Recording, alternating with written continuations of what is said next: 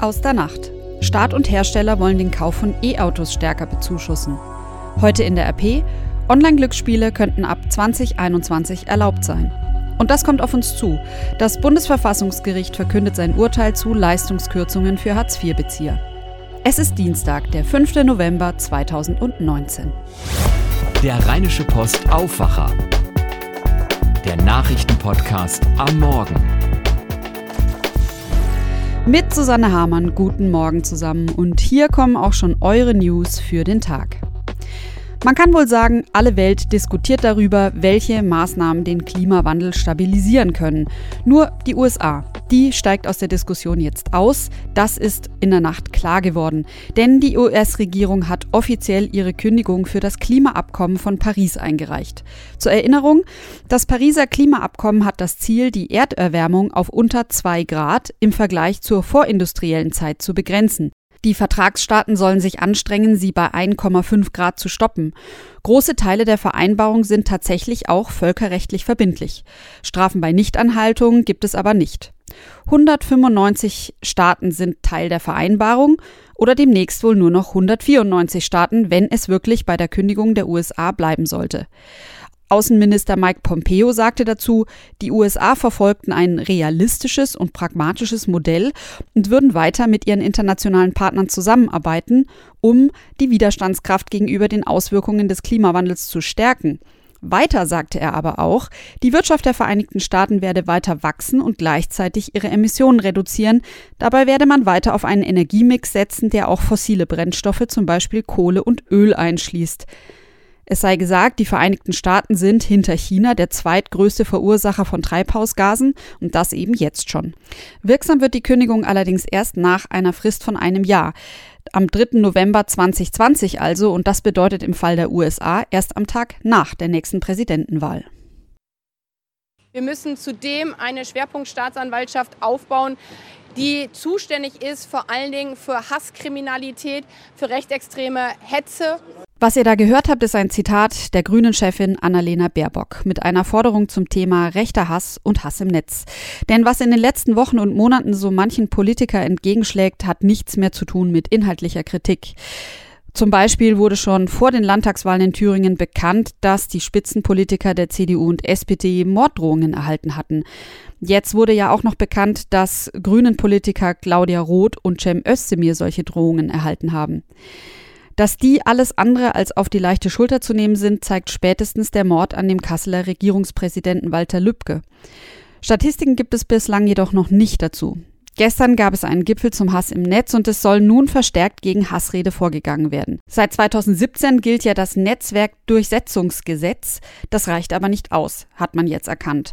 Bislang verpflichtet es Betreiber von sozialen Netzwerken wie Facebook und Twitter dazu, Aufrufe zu Mord und Gewalt zu löschen oder den Zugang dazu zu sperren. Künftig müssen die Anbieter bei Morddrohungen und Volksverhetzung auch die IP-Adressen an eine Zentralstelle des Bundeskriminalamtes weiterleiten. Allerdings muss diese Stelle erst noch eingerichtet werden. Zudem hat Holger Münch, der Chef des Bundeskriminalamtes, angekündigt, dass seine Beamten das Internetmonitoring verstärken wollen. Er nennt das Streife laufen im Netz. Der Verkauf von Elektroautos soll mit höheren Zuschüssen von Staat und Herstellern angekurbelt werden. Damit die Fahrzeuge aufgeladen werden können, soll es mehr Ladestationen geben. Das sind die zentralen Ergebnisse des Autogipfels. Thomas Bleskin hat die wichtigsten Infos zum Thema. Thomas, kommen wir gleich zu den Zahlen. Wie sieht denn die neue Förderung aus? Also bisher gibt es ja 4000 Euro pro E-Auto, wenn es laut Liste unter 40.000 kostet. Jetzt bekommt man ganze 6000 Euro dazu. Bei teureren E-Autos sind es immerhin noch 5000 Euro Zuschuss. Und das Ganze läuft nicht, wie eigentlich mal gedacht, nächstes Jahr aus, sondern hier hat sich die Bundesregierung mit der Industrie auf 2025 geeinigt. So lange soll das erstmal laufen. Bunten Konzerne teilen sich ja die Kosten 50-50. Also da ist jetzt deutlich mehr Geld im Spiel als bisher. Jetzt müssen in Anführungsstrichen nur noch die Autofahrer sagen, okay, mein nächster Wagen fährt elektrisch. Ist das denn realistisch? Naja, die Verkäufe von E-Autos gehen ja nicht zurück, die Absatzzahlen steigen, wenn auch sehr langsam. Aber das Hauptproblem bei E-Autos, sagen jedenfalls Marktkenner, ist wohl, dass es mir als Nutzer einfach noch keinen mittelfristigen Mehrwert bringt, elektrisch zu fahren, denn E-Autos sind nicht billiger als Benziner oder Diesel, im Gegenteil. Und der Strom kostet auch ordentlich. Grün ist dieser Strom auch meistens nicht und was die Batterien angeht, da ist die Herstellung ja auch alles andere als unumstritten und dann ist ja da auch immer noch der leidige Ladevorgang. Aber in dem Punkt gibt es doch erhebliche Fortschritte seit gestern. Das stimmt, 50.000 neue öffentliche Ladestationen sollen aufgestellt werden in nächster Zeit. Im Moment sind es unter 20.000. Mal zum Vergleich, Tankstellen gibt es bundesweit noch weniger, aber das Aufladen dauert ja mindestens eine Stunde und nicht zwei Minuten wie beim Tanken. Und das ist gerade auf längeren Strecken durchaus ein Problem, das im Moment noch kein Hersteller gelöst hat. Da helfen auch Prämien und neue Ladestationen nicht. Thomas Bleskin, vielen Dank. Und damit kommen wir zu dem, was ihr heute in der RP liest. Ob Champignon oder Pfifferling, Pilze gehören zu den beliebtesten Gemüsesorten der Deutschen. So mancher isst sie aber nicht nur gerne, sondern sammelt sie auch gerne selbst. Das Problem, allzu leicht kann dabei eine mitunter lebensgefährliche Verwechslung passieren. So passierte das etwa bei zwei Familien aus Karst und Rummerskirchen. Insgesamt sieben Menschen mussten wegen einer schweren Vergiftung mit dem Knollenblätterpilz in ein Krankenhaus. Für eine 28-Jährige aus Kars kam jedoch jede Hilfe zu spät. Ein wirklich tragischer Fall, wenn man bedenkt, dass es hier eigentlich nur darum ging, ein paar Pilze zu sammeln. Das Problem, eine Pilzvergiftung zu erkennen, ist mitunter gar nicht so einfach. Mein Kollege Henning Bulker hat die wichtigsten Infos für euch. Henning, sag mal das Wichtigste zuerst. Woran erkennt man denn eine Pilzvergiftung?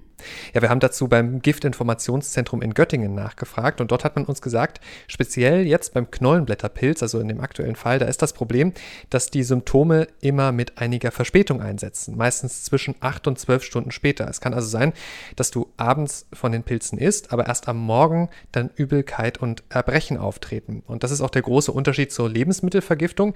Da tritt die Übelkeit meist innerhalb von 30 bis 60 Minuten nach dem Essen auf. Bedeutet also, wenn du Pilze isst und dann mit mehreren Stunden Verspätung plötzlich Übelkeit, Erbrechen, Durchfall kommen, dann sofort ins Krankenhaus. Es gibt ja noch sehr viele andere Pilze, die giftig sein können. Und da gibt es insgesamt 14 verschiedene Reaktionen. Welche zum Beispiel? Ja, Magen-Darm ist eben nur eine mögliche Reaktion. Es kann aber auch zu Muskelschädigungen kommen, zu neurologischen Symptomen oder zu Nierenschäden. Das hängt immer von der Pilzsorte ab. Dieses Jahr gibt es dazu sehr, sehr viele Pilze und deshalb auch leider mehr Vergiftungen als sonst. Wie passieren die meisten Pilzvergiftungen überhaupt? Ja, da nennt das Giftinfozentrum zwei Situationen. Entweder sitzen äh, kleine Kinder im Garten von der Kita oder auch im heimischen Garten und essen da Pilze vom Rasen. Und ähm, dann, äh, wenn da ein Anruf eingeht beim Giftinfozentrum, dann schicken die einen Pilzsachverständigen hin, der sich die Pilze ansieht und klärt, ob die Situation gefährlich ist. Im anderen Fall ist es jetzt wie in Cast, Leute gehen los, um Pilze zu sammeln, kennen sich aber nicht so gut aus und verwechseln deshalb dann genießbare mit giftigen Sorten. Und wie kann man das vermeiden? Ja, die Experten raten Menschen, die gerne Pilze sammeln möchten, einen richtigen Pilzkurs bei einem Sachverständigen zu belegen. Es macht keinen Sinn, es einfach zu versuchen oder auch solche Pilz-Apps zu benutzen. Dabei passieren zu leicht Verwechslungen, die lebensgefährlich sein können, sagen die Experten. Danke dir, Henning. In der Rheinischen Post findet ihr heute übrigens einen Überblick mit Bildern darüber, welche Pilze genießbar sind und welche giftig. Wenn ihr euch aber irgendwie unsicher seid, ob Pilze, die ihr gegessen habt, in Ordnung waren, dann möchte ich euch dringend ans Herz legen, lieber direkt einen der 16 Giftnotrufe in Deutschland anzurufen und sich beraten zu lassen. Es macht wirklich keinen Sinn, wegen sowas die Gesundheit aufs Spiel zu setzen. Und dann noch das hier. Bislang sind Online-Glücksspiele in Deutschland illegal, das könnte sich jedoch ab 2021 ändern. Darüber haben sich die Bundesländer in ersten Gesprächen geeinigt. Eine endgültige Entscheidung könnte schon am 5. Dezember fallen. Dann könnten etwa Roulette, Blackjack oder auch Poker als Glücksspiel online erlaubt werden. Uneinig sind sich die Länder allerdings bei virtuellen Automatenspielen. Während NRW die Online-Automaten erlauben will, um den illegalen Markt auszutrocknen, sind die SPD-geführten Länder eher dagegen. Ohnehin soll die Erlaubnis erst dann Umsetzung finden, wenn eine neue Anstalt des öffentlichen Rechts installiert ist. Die soll das Glücksspiel im Netz im Blick behalten, um etwa Manipulationen zu verhindern. Ein Problem bleiben jedoch die vielen illegalen Angebote für Glücksspiele im Netz. Rechtsprofessor Julian Krüpper, der an der Bochumer Universität das Institut für Glücksspiel und Gesellschaft leitet, sagt dazu, Zitat, es kann nicht sein, dass kaum Strafen gegen illegale Anbieter vollstreckt werden, während legale Spielhallen strengen Regeln unterliegen. Globuli gegen Erkältung? Zumindest vom Heilpraktiker verordnet könnte es das vielleicht bald nicht mehr geben, denn nach Informationen des ARD-Magazins Panorama und des Online-Magazins MedWatch prüft das Bundesgesundheitsministerium derzeit die Abschaffung des Heilpraktikerberufs. Es soll eine Ausschreibung für ein Rechtsgutachten veröffentlicht haben, das die Möglichkeiten prüft, mit denen gegen den Beruf vorgegangen werden kann.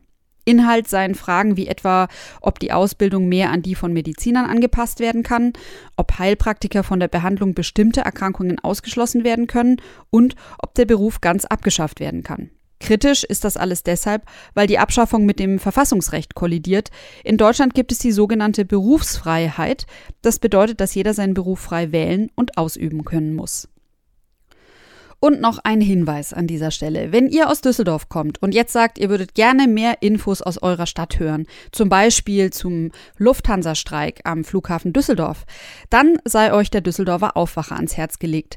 Darin findet ihr den normalen Aufwacher, also alle normalen Inhalte des Aufwachers, plus einen speziellen Teil für die News aus Düsseldorf von unserem Partner Antenne Düsseldorf. Wie findet ihr den?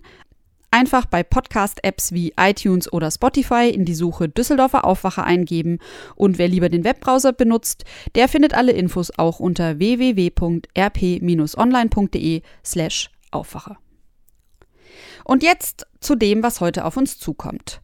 Das Bundesverfassungsgericht verkündet heute sein Urteil zu Leistungskürzungen für unkooperative Hartz-IV-Bezieher.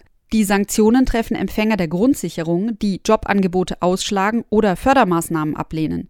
Bundesarbeitsminister Hubertus Heil hatte die Sanktionen zuletzt verteidigt. Milan Zibula berichtet für die Deutsche Presseagentur. Milan, wann können einem Hartz-IV-Bezieher eigentlich die Leistungen gekürzt werden? Ja, das kann zum Beispiel bei Verfehlungen, die über einen verpassten Termin hinausgehen, passieren.